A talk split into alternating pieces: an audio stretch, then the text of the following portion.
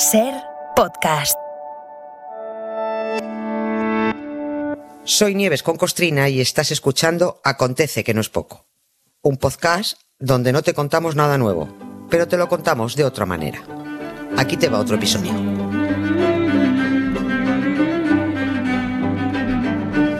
Que esto se acaba ya, Nieves. Buenas tardes. Qué poquito queda, ni para regalar nos queda, ni para regalar. Bueno, se acaba de momento, ¿eh? Se acaba de momento, ¿eh? En septiembre reanudamos. Además, tú en verano haces cosas también. ¿Haces cosas tú también en verano? Sí. Que los oyentes podrán escuchar y disfrutar. Pero lo que es Acontece, que no es poco en la ventana, hoy es la última entrega. Y es la última entrega de este formato resumen que nos hemos inventado para estos últimos días. Exactamente. Estamos con el cuarto y último resumen de la temporada, dedicado hoy a algunas de las pifias de, bueno, pues de las que nos hemos ocupado y que reunimos ahora bajo el bonito epígrafe de ¿Cómo lo vamos a hacer así? ¡Marichocho! A ver, epígrafe. Este epígrafe es, es- es muy extenso. Hemos tratado muchas pifias. O sea Sí. que resumir va a ser muy complicado. Eh, Seleccionemos. Elige Sí. tú. Va, venga. Sí, sí, elige tú. más que más, más que más que resumir, porque es, es imposible, pues una. Hay que hacer una- un diccionario de todo por la radio, ¿eh? Porque Sí. fíjate, fíjate lo que nos ha servido esta semana, ¿eh? El Sí, cosas sí, sí, tre- nazis, el a mí dimite me- lo encajaba todo. Sí, sí, todo, Me lo todo. encajaba sí, todo, sí, todo, sí, todo. Bueno, A ver. Esto de las pifias es verdad que a- además es muy relativo porque siempre hay dos perspectivas. Dos, para lo que para uno es una pifia, pues para otro no lo es, ¿no? Yo, mm, como soy de las periodistas subjetivas, como todos, coño, Exacto, pues entonces, efectivamente. pues, eh, pues eh, he elegido yo. Como dijo además el golpista general Armada durante aquel famoso juicio por el ver, 23F. ¿qué dijo? ¿Qué dijo? Que no me acuerdo. A ver. Sí, hombre, cuando le preguntaron si estuvo implicado en el golpe y dijo, con permiso de la presidencia, voy a responder con un dicho de la sabiduría popular. En este mundo traidor, nada es verdad ni es mentira, todo es según el color del cristal con que se mira. Depende. Sí, claro. Fue una depende famosa frase cuando le, Sí, le sí. preguntaron si alguien de estaba implicado ahí. Mm, Altas instancias. ¿no? Sí. Por ejemplo, ¿por qué se fue a tomar vientos el Reino de Italia en 1946 y los italianos votaron república en cuanto les dieron Mm. la primera oportunidad? Pues porque al rey de Italia, a Víctor Manuel III, de la dinastía de los Caraduras Saboya, eh, llevaban tiempo diciéndole, "Mm, pero ¿cómo Eso, lo va a hacer así, Marichocho? Claro, sí, es verdad. Sí. Los Saboya se habían puesto del lado de un dictador fascista a cabeza rapada, Mussolini, mira tú, como aquí los Borbones con. Franco, se hicieron colegas de Hitler y se largaron de Roma cuando Hitler entró para que los nazis ocuparan la capital y se sintieran como en casa. Y, resulta que cuando los aliados liberaron Italia, el rey volvió a Roma desde de su retiro del sur y dijo, ea, pues venga, ya que ya estoy de vuelta en el trono, eh, pelillos a la mar. Y entonces los italianos le dijeron otra cosa de la- No sé. por la radio. No, No, hija, hija, no, no, no, no, no, no, no. Vamos a votar a ver si te largamos con viento fresco porque si como persona no vales nada, como rey vales menos. Y los italianos votaron república y a tomar vientos los Saboya que han seguido delinquiendo eh, porque va en la naturaleza de los reyes. ¿no? Curioso esto, ¿eh? Sí, sí, sí, sí, sí. Eh, esto ha ocurrido cuando han dado oportunidad a un pueblo de votar república, ocurrió en Grecia y ocurrió en Italia. Y votaron república. Mm. Otra pifia de, la, que- de las que nos hemos ocupado fue la de Frank Sinatra. Sí, toda su vida se arrepintió de aceptar aquel viaje a Cuba al que le invitó el capo di capi, Lucky Luciano.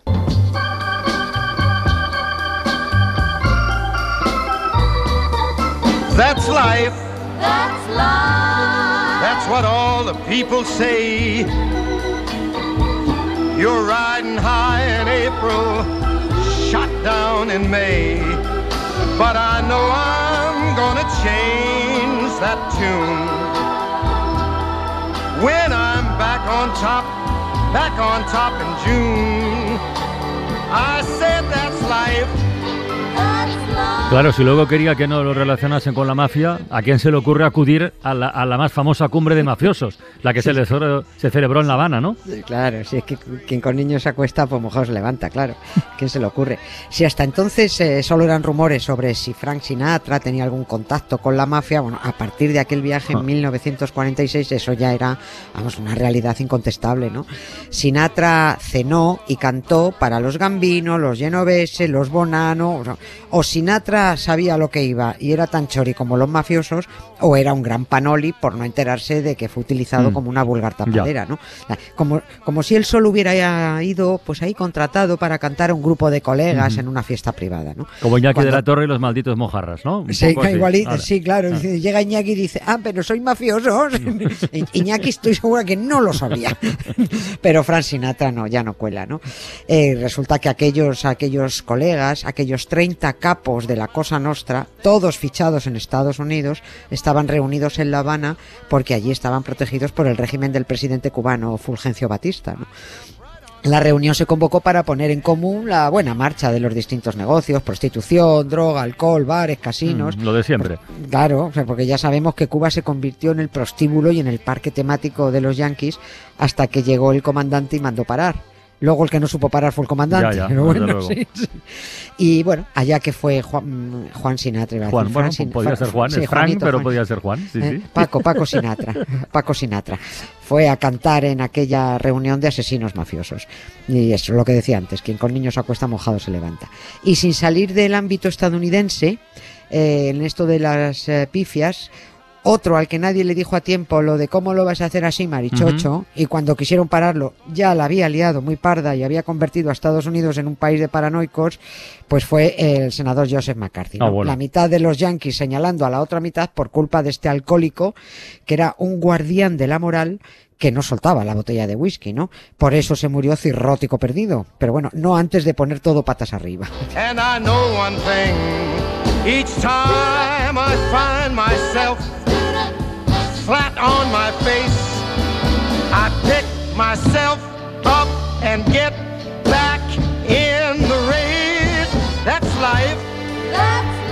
Una vez que tenemos a tiro a Frank Sinatra, vamos Sí, a, sí, vamos a hay que exprimirlo bien. Oye, eh, no, estaba pensando, el anticomunismo del tipo este de McCarthy, era, no- este era un, un paranoico, era una auténtica Era- obsesión lo que tenía. Era, ¿eh? era un enfermo. ¿De verdad? O sea, er- era un señor de esa ultraderecha tan reconocible y esperpéntica que sigue muy de actualidad, ¿no? Mm. Anticomunista, enfermizo, homófobo, racista, clasista y, y tan preocupado de la moral de los No. demás que, como siempre hacen, descuidan las Su- propias. suele pasar, sí, sí. descuidó su propia moral, ¿no? En sus episodios de delirium tremens este hombre eh, no veía insectos, este veía comunistas. Tremendo. Joseph McCarthy fue aquel senador por Wisconsin que intensificó a niveles eh, que nadie pudo sospechar al principio la caza de brujas en los años 50 del siglo pasado. A partir de un discurso en 1950 que fue pura barbarie y que dijo, entre otras lindezas, y cito, la gran diferencia entre nuestro mundo cristiano occidental y el mundo comunista ateo no es política, es moral. ¿Puede alguien no darse cuenta de que el mundo comunista ha dicho que es el momento del enfrentamiento entre el mundo cristiano democrático y el mundo ateo comunista? Esa, cierro aquí las comillas, era tremendo, ¿no?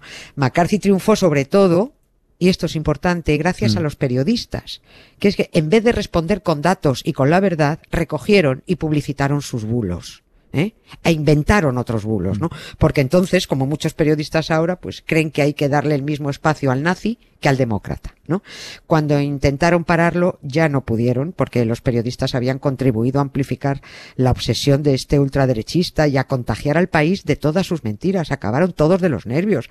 Bueno, así que también va para los periodistas eso de cómo lo vais a hacer así, marichochos. ¿eh? McCarthy soltó de todo por su boca y todos se lo recogían todo. Que había comunistas infiltrados en el Senado de Estados Unidos, era mentira. Que había una conspiración comunista dentro del propio Departamento de Estado, era mentira. Que había espías por todos los rincones del Capitolio y la Casa Blanca, era mentira. Que, que Pablo Iglesias tiene una cuenta no sé dónde, era mentira. Mm. También era mentira. sí, Mentira, sí, sí sí, es verdad. totalmente pirado, ¿no? Y bueno, por dejar a McCarthy. Otro Venga. marichocho fue Felipe II, Hola. que cada vez que abría la boca subía el pan.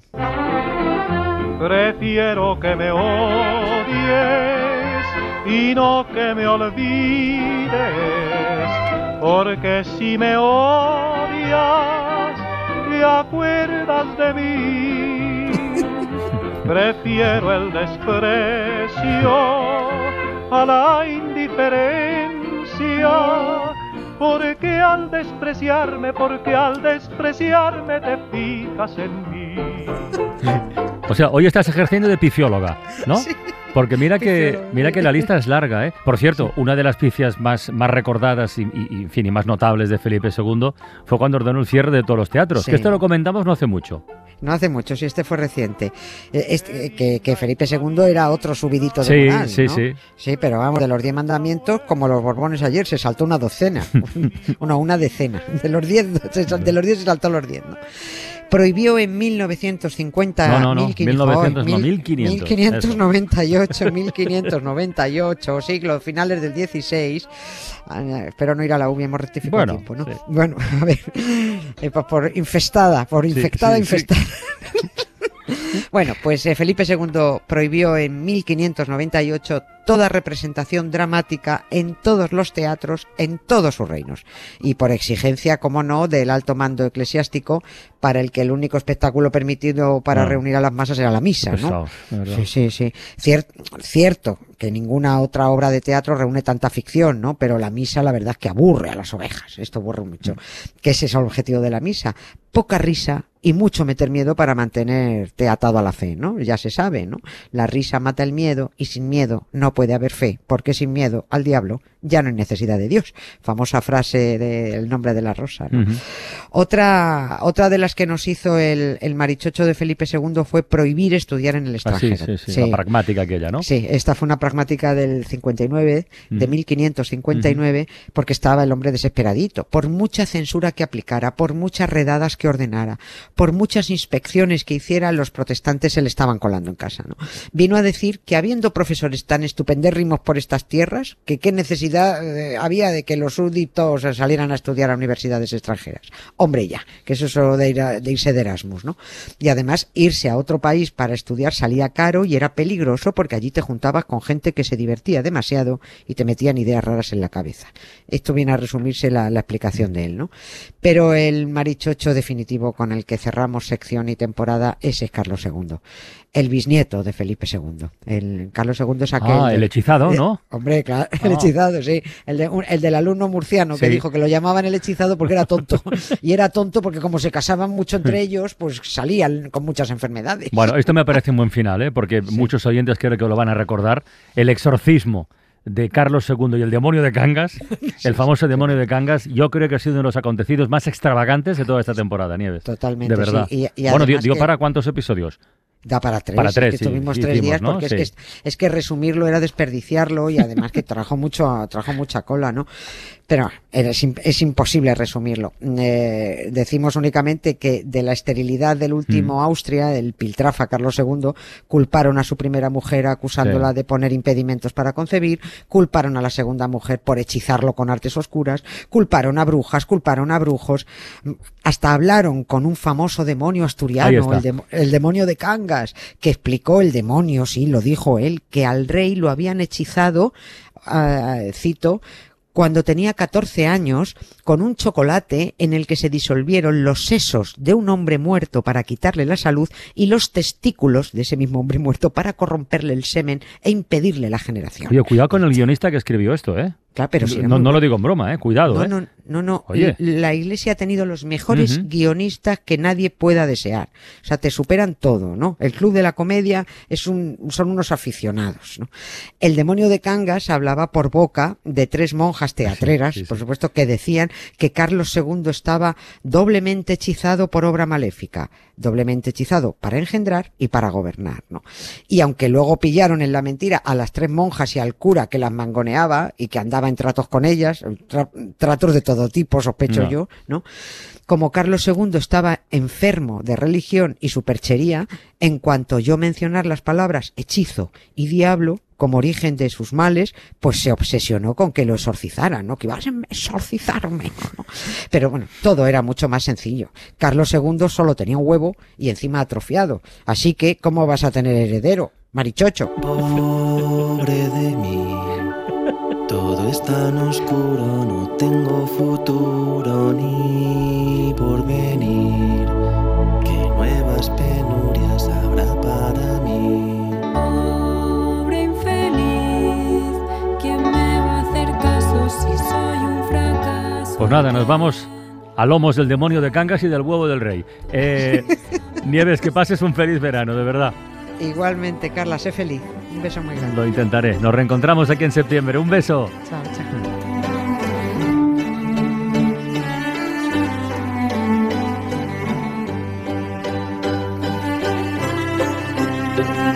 Suscríbete a Acontece que no es poco. Todos los episodios y contenidos adicionales en la app de Cadena Ser y en nuestros canales de Apple Podcast, Spotify, iBox, Google Podcast y YouTube.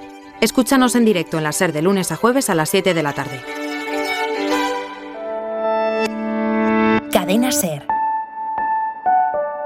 La radio.